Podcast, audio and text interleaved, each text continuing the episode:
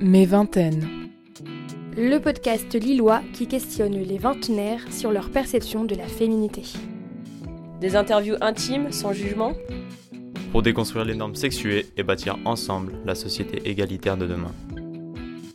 En passant au lycée, c'est à ce moment-là que j'ai plus pu m'habiller dans les rayons normaux parce que la plupart des magasins en France s'arrêtent au 44, au 46. Maintenant, ils ont augmenté peut-être jusqu'au 48. Mais il y a autant de femmes qui s'habillent en 52, il me semble, qu'en 36 en France. Portrait numéro 16, le body positive d'Anna. Pour le 16e portrait du projet Mes Vingtaines, Marie et moi avons découvert la bienveillance d'Anna Van de Moonsteck. Arrivée à Lille en 2017 pour suivre ses études en sciences politiques, cette jeune femme de 21 ans a quitté sa région d'origine, la basse Normandie. Fille d'éleveurs néerlandais, Anna a grandi près de Falaise, entourée par la présence de ses 200 Primolstein. Depuis son enfance, elle participe aux travaux de la ferme. Traite, construction, contrôle des bêtes, Anna et sa sœur ont accompagné leur père dans chaque avancée de la ferme, là où les femmes n'ont pas forcément leur place, et ça, Anna l'a très vite compris. Étant donné qu'on est euh, dans un milieu où la biologie a une très grande prédominance, il y a les comparatifs qui sont faits avec les animaux qu'on élève. Et également, euh, c'est un milieu où les femmes, elles se taisent beaucoup. Et où les, les hommes font l'ensilage et ils parlent entre eux. Et puis les femmes sont à côté et elles ne participent pas aux grandes discussions politiques, aux grandes discussions orientation de la ferme, toutes ces choses-là. Et, et je me suis demandé tout simplement, euh, mais pourquoi en fait? Et pourquoi quand certains collègues de mon père venaient et disaient Ah, c'est dommage, tu n'as pas un fils pour reprendre ton exploitation en fait, pourquoi est-ce qu'il y a besoin d'être un garçon pour, euh, pour faire ces choses-là? Depuis toute petite, on a été euh, avec lui euh, à l'extérieur comme on a été avec notre maman, mais plutôt avec lui parce que ma relation avec ma maman n'était pas nécessairement au beau fixe. mais c'est vrai qu'on a fait énormément de choses avec lui. dès l'âge de 8 ans, on était avec lui derrière et on a construit beaucoup de, bâtiments parce qu'on a tout reconstruit la ferme au fur et à mesure de l'installation de mes parents.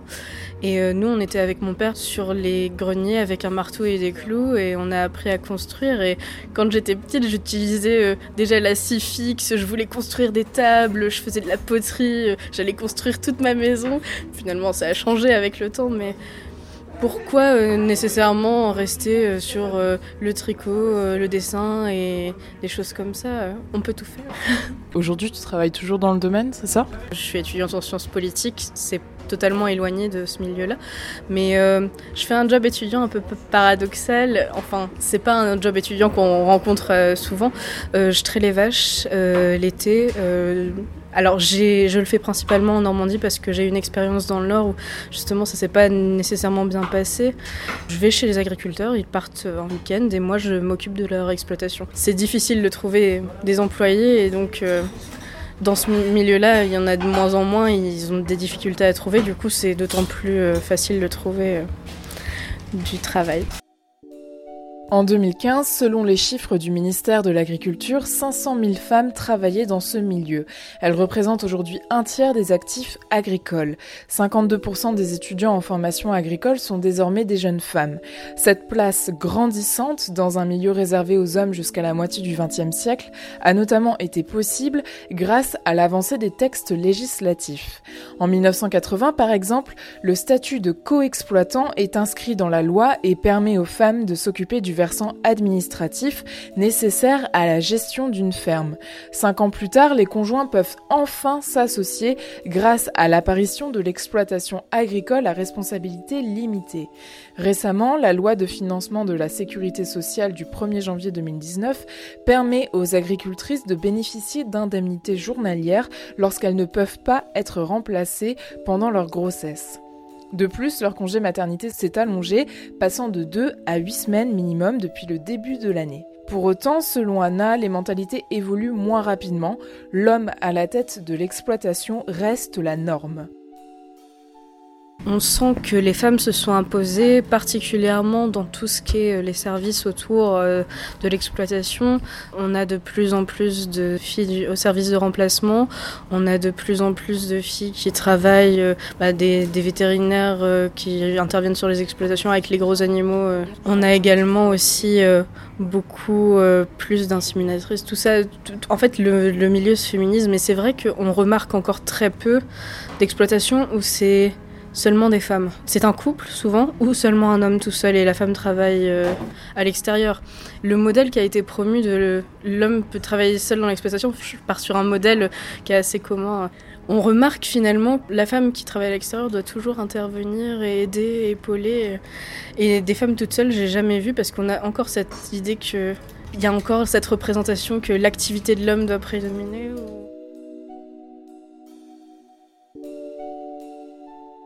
Au fur et à mesure, ça s'impose quand même dans le milieu l'idée que bah, déjà il y a de plus en plus de femmes. Je suis dans pas mal de groupes euh, sur les réseaux sociaux d'agriculteurs justement qui partagent et à chaque fois qu'il y a ces petites images de l'agricultrice qui monte dans le tracteur avec bref euh, on met des femmes euh, déshabillées quasiment, bah, les femmes elles commentent en dessous désolé les gars on n'est pas d'accord, on se calme ici. Anna a quitté sa Normandie natale pour poursuivre ses études dans une grande ville, Lille. Même si le manque de la campagne se fait parfois ressentir pour la jeune femme, elle voulait montrer à ses parents et à ses anciens camarades de classe qu'elle avait de l'ambition intellectuelle. Les formations, euh, elles sont pas euh, également réparties en France et depuis toute petite, euh, la politique m'intéresse et je voulais faire médecine, puis finalement j'ai changé. J'ai vu qu'il y avait une formation de sciences politiques à Lille, ça me permettait de remonter un petit peu vers les Pays-Bas, comme ça je peux voir plus souvent ma famille.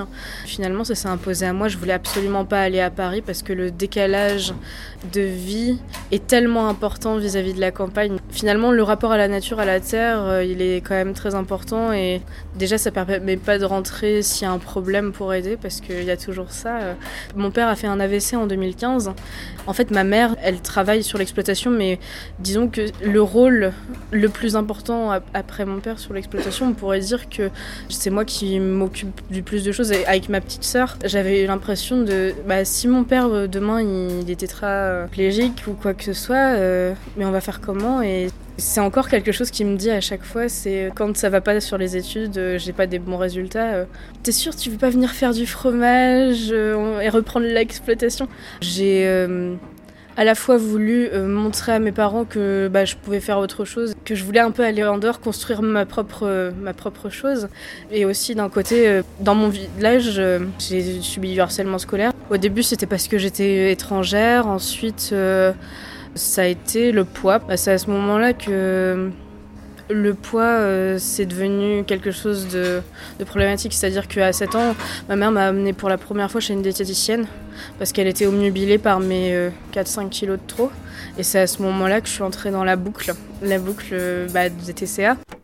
Les troubles du comportement alimentaire regroupent trois maladies, l'anorexie, la boulimie et l'hyperphagie boulimique, la moins connue dont est atteinte Anna. Ces troubles sont pour la plupart du temps décelés à l'adolescence et ils sont généralement associés à un problème d'image dû aux idéaux esthétiques de nos sociétés où la minceur est érigée comme un symbole de beauté et de bonne santé. Après, à l'adolescence, ça s'est exprimé. Du coup, pour combler ça, parce que les relations avec les autres n'étaient pas nécessairement euh, euh, des plus agréables, en fait, je me suis réfugiée totalement dans le savoir. Et en fait, pour moi, euh, mon ambition, c'était mon seul porteur à ce moment-là, c'est euh, un jour je leur montrerai que je peux devenir quelqu'un en soi.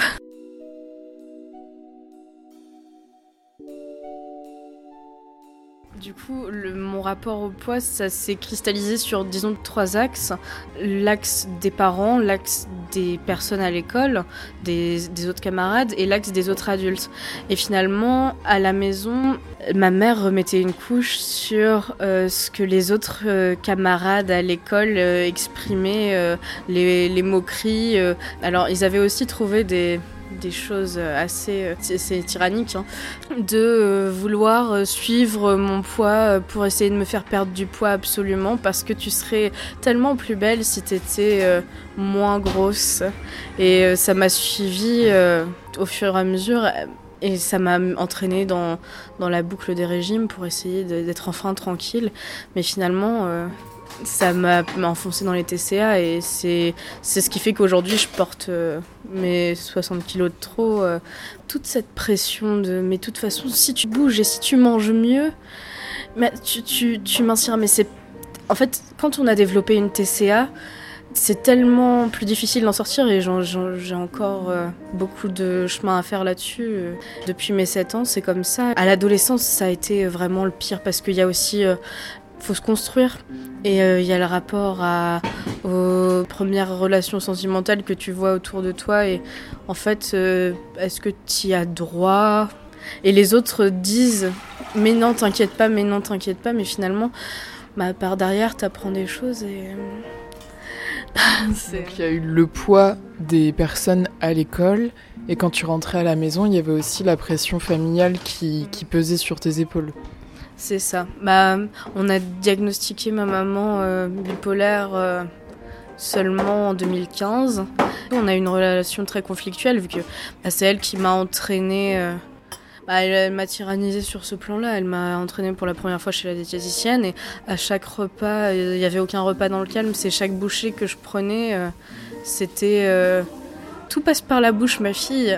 en fait, peut-être qu'il voulait bien faire euh, des électrochocs, mais le fait de dire à, sa fille de 14 ans, mais jamais tu trouveras quelqu'un qui t'aimera comme ça, ou euh, si jamais euh, tu redescends en dessous de la barre des 70 kilos, ma fille, tu auras de l'argent de poche. Est-ce que c'est des choses euh, qu'on va faire? Je pense pas. C'est mais ça, malheureusement, ça existe beaucoup à beaucoup d'endroits. On n'en parle pas. C'est la, honte qui est exprimée et qui nous met bien profond dans, dans la merde. Et aujourd'hui, il faut essayer de s'en relever, mais c'est des années et des années. En France, selon les chiffres de l'OCDE datant de 2017, 15,3% de la population est obèse. Face à cette pathologie, le milieu médical fait parfois preuve d'un manque de respect dans le choix des paroles employées. Cette réalité a été pointée du doigt par plusieurs études scientifiques. Un article publié en 2015 dans le British Journal of Obesity montrait que la patience des soignants et leur désir d'aider les patients diminue à mesure que l'IMC des soignés est important. L'an dernier, en janvier, le collectif français Le Gras Politique a organisé les premiers états généraux de lutte contre la grossophobie pour mettre en lumière et trouver des solutions à ces violences médicales dont a été victime Anna et des milliers de patients. Il y a aussi un truc très très euh, présent dans le rapport du monde médical euh, au gros. Donc ça c'est un, point très important dans la vie d'un gros. c'est euh, quand tu viens pour une simple otite, ça m'est arrivé genre une fois, genre au moins une fois sur trois quand j'allais consulter un médecin, quand c'est un nouveau médecin. Il s'intéresse direct à votre poids, il vous, met sur la balance, il vous parle du fait qu'il faudrait peut-être essayer de calmer ça. Après, je, vois d'un bon, bon oeil aussi ça, mais en fait, je suis suivie par ailleurs par un autre médecin, il s'occupe de ça, mais pourquoi vous vous en mêlez? J'ai aussi été faire une échographie une fois euh, pour voir euh, si tout se passait bien euh, au niveau pelvien. La médecin, elle m'a fait du chantage, une forme de chantage, mais elle n'a pas réussi à ses fins parce que j'étais pas d'accord, clairement, pour passer par les voies basses. Parce que, oh, avec toute votre graisse abdominale, mademoiselle, on voit rien. Et elle a bien écrit, quasiment en gras, sur les, résultats. À cause de toute la graisse abdominale de la patiente, l'examen a été très difficile. Bah, c'est une violence du monde médical et en fait, des fois, ça empêche bah, Gabriel Dédi en parle énormément dans son livre, c'est que ça empêche de voir des maladies qui existent et ça empêche de les soigner. En fait, ça, a quoi comme effet tout ça? Bah, C'est que pendant trois mois après, moi j'ai eu peur d'aller voir un médecin parce que j'avais peur qu'on me traîne encore euh, bah, dans la boue euh, par rapport à moi. Et ouais, c'est cette violence, elle est, elle est présente. Et malheureusement, euh, on dit souvent à une grosse aussi euh, ah mais euh, si vous, vous voulez avoir des enfants un jour euh, bah va falloir bah, peut-être essayer de rentrer en gros dans la taille 42 44 quoi. Au moins bah peut-être qu'il y a des, des, effets réels sans doute. En fait la bienveillance elle est très très peu présente. Et ça entraîne le fait que nous on s'éloigne des médecins et finalement on se laisse encore plus aller dans la merde après des années de régime forcé et de remarques désobligeantes sur ses kilos en trop, Anna a décidé de laisser son corps en paix. Aujourd'hui, et après de longs mois d'acceptation, elle commence à se trouver belle, indépendamment du regard que va poser la société sur ses rondeurs. Pour parvenir à ce cheminement personnel, Anna s'est intéressée aux valeurs prônées par le body positive. Le mouvement est né aux États-Unis en 1996 sous l'impulsion de Connie Sobzak, elle-même atteinte d'un trouble alimentaire, et de la psychothérapeute Elizabeth Scott. Ces deux femmes ont alors créé une communauté qui, je cite, libère des messages sociaux sociaux étouffants maintenant les gens dans une lutte perpétuelle contre leur corps. Depuis, le mouvement a pris de l'ampleur grâce à Instagram qui répertorie des milliers de photos et de commentaires bienveillants sous les hashtags body positive, all bodies are good bodies et embrace the squish. En fait, le body positivisme, c'est quelque chose qui est venu à moi parce que j'ai essayé de prendre confiance en moi, d'essayer d'être heureuse comme ça et de voir euh, autour de moi si, euh, si des personnes se, justement essayaient de, de renverser certains codes, euh, comme par exemple le fait de... Tu rentres dans une boutique de vêtements aujourd'hui à Euralil, il n'y en a qu'une seule où tu pourras trouver ta taille si tu fais plus qu'une taille 48. en fait, je suis rentrée un peu autour de ces personnes par bah, l'habillement, la mode, euh, les trucs euh, un peu plus futiles, mais finalement qui sont super importants dans la vie, dans un monde où l'image est archi importante. La vie, elle, elle transforme les corps, elle fait euh, des, vergetures parfois, elle donne des rides. bref, c'est finalement d'accepter que le, corps change et pas nécessairement de toujours stigmatiser ces changements qui sont naturels. Alors Instagram, ça fait très peu de temps que j'y ai mis les pieds. Et dès que j'y ai mis les pieds, en fait, j'étais déjà euh, bah, par YouTube finalement, plus par YouTube, par un mouvement qui est un peu plus mené, par exemple par Lala Misaki en France et le, gras politique aussi, des choses comme ça. Je, suivais sur d'autres réseaux. Et quand je suis arrivée sur Instagram, j'ai pas voulu m'abonner au, au feed des, enfin aux photos et au mur de toutes ces filles euh, qui finalement euh, promeuvent quelque chose qui n'existe pas, puisqu'elles ont montré ensuite en photo que finalement c'était des angles de lumière, mais c'est une forme d'art, c'est très bien. Mais moi je me suis abonnée aux filles qui me ressemblent, bah, qui me donnent euh, bah, de, la, force de me sentir belle dans, dans, ce que je suis moi. Oui, en fait, Instagram, ça peut avoir les deux côtés de la médaille et finalement, ce côté-là existe aussi. Et j'ai choisi euh, de l'utiliser comme ça, euh, de pas me laisser imposer une image uniformisée finalement qui est peut-être très présente sur Instagram, mais il y a des femmes aussi différentes qui y sont et qui promeuvent euh, des messages super top. Les marques anglo-saxonnes proposent depuis plusieurs années des vêtements pour convenir à toutes les femmes, qu'elles soient obèses ou non. Certaines marques s'inscrivent directement dans la lignée du body positive. C'est le cas par exemple de la marque de lingerie Neon Moon, qui n'a pas recours aux retouches photos et qui prône des slogans publicitaires bienveillants. Le marché du textile français est quant à lui bien loin derrière, comme nous le prouve Anna, avec un exemple lillois. Je suis pas absolument sûre, mais on pourrait avoir une certaine interprétation. C'est que longtemps, dans le monde de la haute couture française, très chic, très classe, on n'habillait pas euh, les autres femmes qui ne correspondent pas à la femme élancée qu'on voit sur les podiums. Bah, Karl Lagerfeld, ça a été un ancien obèse. Il a fait des remarques euh, sur euh, bah, les pauvres ménagères qui se bougeaient pas le cul pour perdre du poids et ressembler à, à ce qu'elles voyaient finalement. Ça renvoie à ce message qui est promener dans la société euh, qui est très présent. Euh, mais euh, bande de feignasses, bougez-vous, vous serez, vous y arriverez, c'est possible, c'est accessible, mais il faut juste. en fait, c'est stigmatiser le gros comme un, un feignant. Mais il y a une euh, journaliste qui en parle très très bien, c'est Gabrielle Dédier, quand euh, elle a sorti euh, l'année dernière son livre On ne n'est pas grosse, et toutes ces choses-là, elles sont bien montrées dedans, et bah, les familles, les entourages, bah, c'est les premiers contributeurs à, tout ça. Et... Est-ce qu'il t'est déjà arrivé de ne pas trouver de quoi te vêtir sur l'île ou ailleurs? Alors oui, c'est l'histoire de ma vie. Euh, depuis toute petite. Alors on a commencé euh, avec ma mère, déjà c'était une honte pour elle. Euh, à partir de l'âge de peut-être 9 ans, je pouvais plus m'habiller dans les rayons enfants. Et on est passé au rayon adulte, du coup c'est le monde de la retouche qui nous a conquis. Et ensuite, en passant au lycée, c'est à ce moment-là que j'ai plus pu m'habiller dans les rayons normaux parce que la plupart des magasins en France s'arrêtent au 44, au 46. Maintenant, ils ont augmenté peut-être jusqu'au 48. Mais il y a autant de femmes qui s'habillent en 52, il me semble, qu'en 36 en France. Cette donnée a été prouvée par la journaliste de rue 89, Margot Gandelon, qui s'est appuyée sur l'étude de l'Institut français du textile et de l'habillement pour réaliser ce graphique.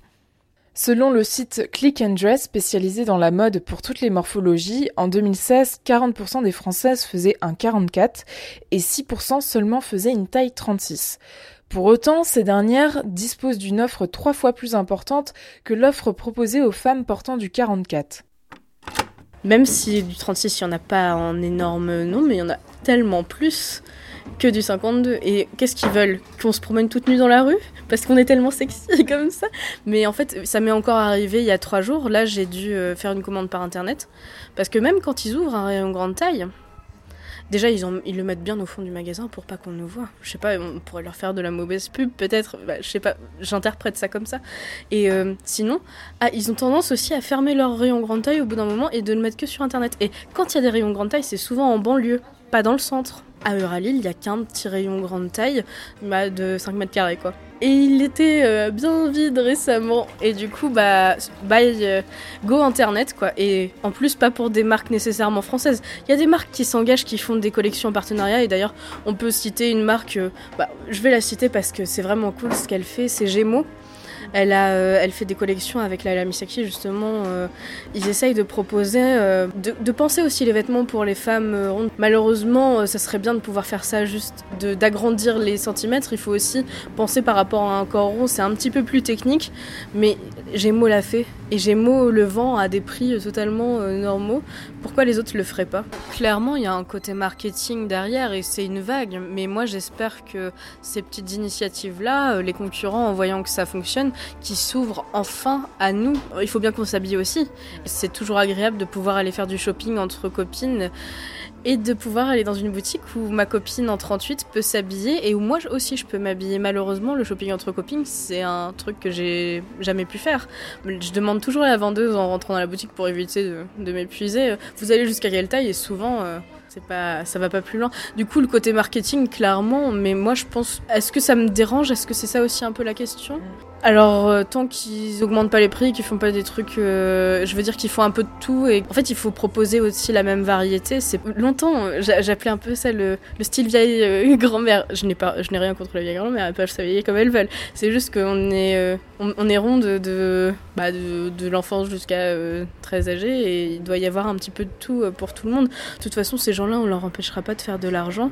Donc autant qu'ils le fassent de manière intéressante, c'est-à-dire qu'ils proposent plein de choses. Après, il y a aussi plein de côtés éthiques, euh, tout ça à mettre en place, mais bah, c'est un pas. Alors aujourd'hui, Anna, tu entretiens quelle relation avec ton corps et comment celle-ci a évolué concrètement? J'ai amélioré ma relation avec mon corps. Euh, j'arrive à, me trouver belle, je pense, un jour sur trois, un jour sur deux quand ça va bien. En, ayant toutes ces bonnes influences finalement et en m'entourant de personnes bienveillantes en ayant beaucoup discuté avec mes parents aussi euh, pour essayer de mettre à plat ce qui s'est passé dans le passé parce que ça reste euh, quand même un traumatisme assez important et qui ça, ça rejaillit nécessairement.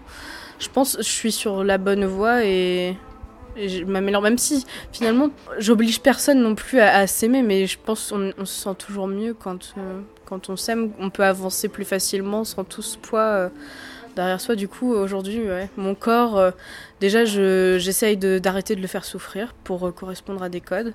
Fini euh, les talons si j'ai pas envie, si ça me plaît pas et ce que quelques heures si je le fais. Fini les vêtements qui font mal parce qu'ils sont pas bien taillés. Fini aussi bah, les soutiens-gorge parce que de toute façon ils sont pas nécessairement bien taillés. Donc si on peut s'en passer très très bien. En plus on a vu qu'il y avait plein d'études qui disaient que c'était peut-être bien aussi d'arrêter tout ça. Fini en fait tout ce qui peut lui faire du mal et et essayer de lui faire du bien et vivre sans forcément rentrer dans les dictats. J'y vais à mon rythme. Moi, j'essaye déjà de voir la beauté dans tout le monde. Je veux dire, euh, souvent mes copines elles me demandent mais t'es sûre j'ai pas pris de poids, t'es sûre je suis pas. Mais moi je dis mais en fait c'est toujours belle, euh, décoiffée le matin euh, après une soirée dégueulasse, t'es toujours toi. si t'as ta joie de vivre ou même t'as toujours quelque chose et pourquoi euh, vouloir euh, être euh, parce que ça c'est bien genre ah merde j'ai oublié de, de, me raser les jambes. Mais en fait tu sais ça va avec ton corps de base y a pas de souci c'est pas moche en fait. J'ai oublié de me maquiller mais en fait c'est pas grave tout le monde a des boutons et, et finalement tu sais c'est que des petites rougeurs sur ton visage on peut voir une harmonie là-dedans. J'essaie de voir la beauté dans les gens et de je, je leur dis moi je regarde pas ces choses là tous ces détails en fait, ouais, je pense que c'est ça l'esprit principal du body positive, c'est tout, tout, tout peut être beau. Ça dépend de, de là où on regarde et de comment on, le pense. Et j'espère que plus de gens penseront comme ça à l'avenir. Comme pour chacune des participantes au projet Mes Vingtaines, j'ai demandé à Anna de répondre à la question centrale quelle est ta vision du féminisme et de la féminité? La féminité, un peu, j'ai des difficultés avec parce que c'est une mise en place de codes. Pour moi, je l'associe à euh, tout ce qu'on a mis euh, autour euh, du genre féminin qui doit être ci, qui doit être ça et tout ça. Donc, c'est peut-être un mot duquel je m'éloignerais. Par contre, le féminisme, bah, il, regroupe beaucoup de choses et au fur et à mesure où j'ai rencontré des gens et, et j'ai un petit peu affiné ma compréhension de tout ça et, de ce que je voulais finalement prôner comme féminisme. Et je pense que finalement, le féminisme, c'est avant tout avoir la liberté d'être soi euh, avant d'être euh, une fille, euh, une grosse, une fille d'agriculteur ou avant d'être toute autre chose, choisir ses chemins de vie sans qu'on nous impose des représentations. Donc c'est avant tout avoir le choix et avoir la possibilité d'avoir ses ambitions et ne pas mettre des barrières toute seule et se laisser mettre des barrières par les autres. Autant je n'ai pas confiance en moi, autant euh, sur ces idées-là et c'est quelque chose qui, pour l'instant, euh, dans mon petit parcours de vie, c'est ce que j'essaye de, mettre en avant. Euh, oui, je suis une fille, euh, mais je parle de politique, même si vous m'écoutez pas, je parlerai un petit peu plus fort. Au lieu de dire aux filles, va aider le reste de la classe quand elles ont fini un travail, bah, leur permettre d'aller plus loin, de pousser l'ambition des jeunes filles. Soyez d'abord qui vous voulez être au plus profond de vous avant que quiconque vous en ait parlé, même si on se construit avec le rapport aux autres. Il y a toujours quelque chose qui, je pense, domine au fond de nous et il faut s'écouter. Il faut être qui, euh, qui on veut à l'intérieur de soi. En fait, on, est plus fort quand on est soi aussi. Et le féminisme est un, outil pour faire ça, je pense. J'espère que le témoignage d'Anna vous prouvera, mesdames et messieurs, que non, vous n'avez pas besoin de réaliser le challenge du Summer Body pour vous sentir bien dans votre corps en l'acceptant avec sa beauté naturelle. Pour vous conforter dans cette démarche d'acceptation, je vous conseille de vous abonner à des comptes Insta qui font du bien, comme Nos Poils par exemple, ou de suivre les illustrations du projet Corps à Cœur mené par Léa Castor, ou encore d'aller jeter un œil aux très belles vidéos Cher Corps de Léa Bordier, disponibles sur YouTube. Vous pouvez également retrouver le projet Mes Vingtaines sur les réseaux sociaux en vous abonnant aux comptes Twitter, Facebook et Instagram. L'ensemble des portraits audio sont disponibles gratuitement sur SoundCloud et Apple Podcast et toujours diffusés chaque lundi à 17h sur Radio Campus Lille. L'exposition itinérante du projet Mes Vingtaines poursuit sa route puisqu'elle sera visible dès vendredi à la condition publique de Roubaix à l'occasion du festival Citoyen d'aujourd'hui. Je suis Laurie Gourdin et je suis accompagnée par Marie Lemagorec pour réaliser ce projet. Elle prend chaque semaine en photo ces magnifiques femmes et François Hamelin a réalisé l'habillage sonore du podcast.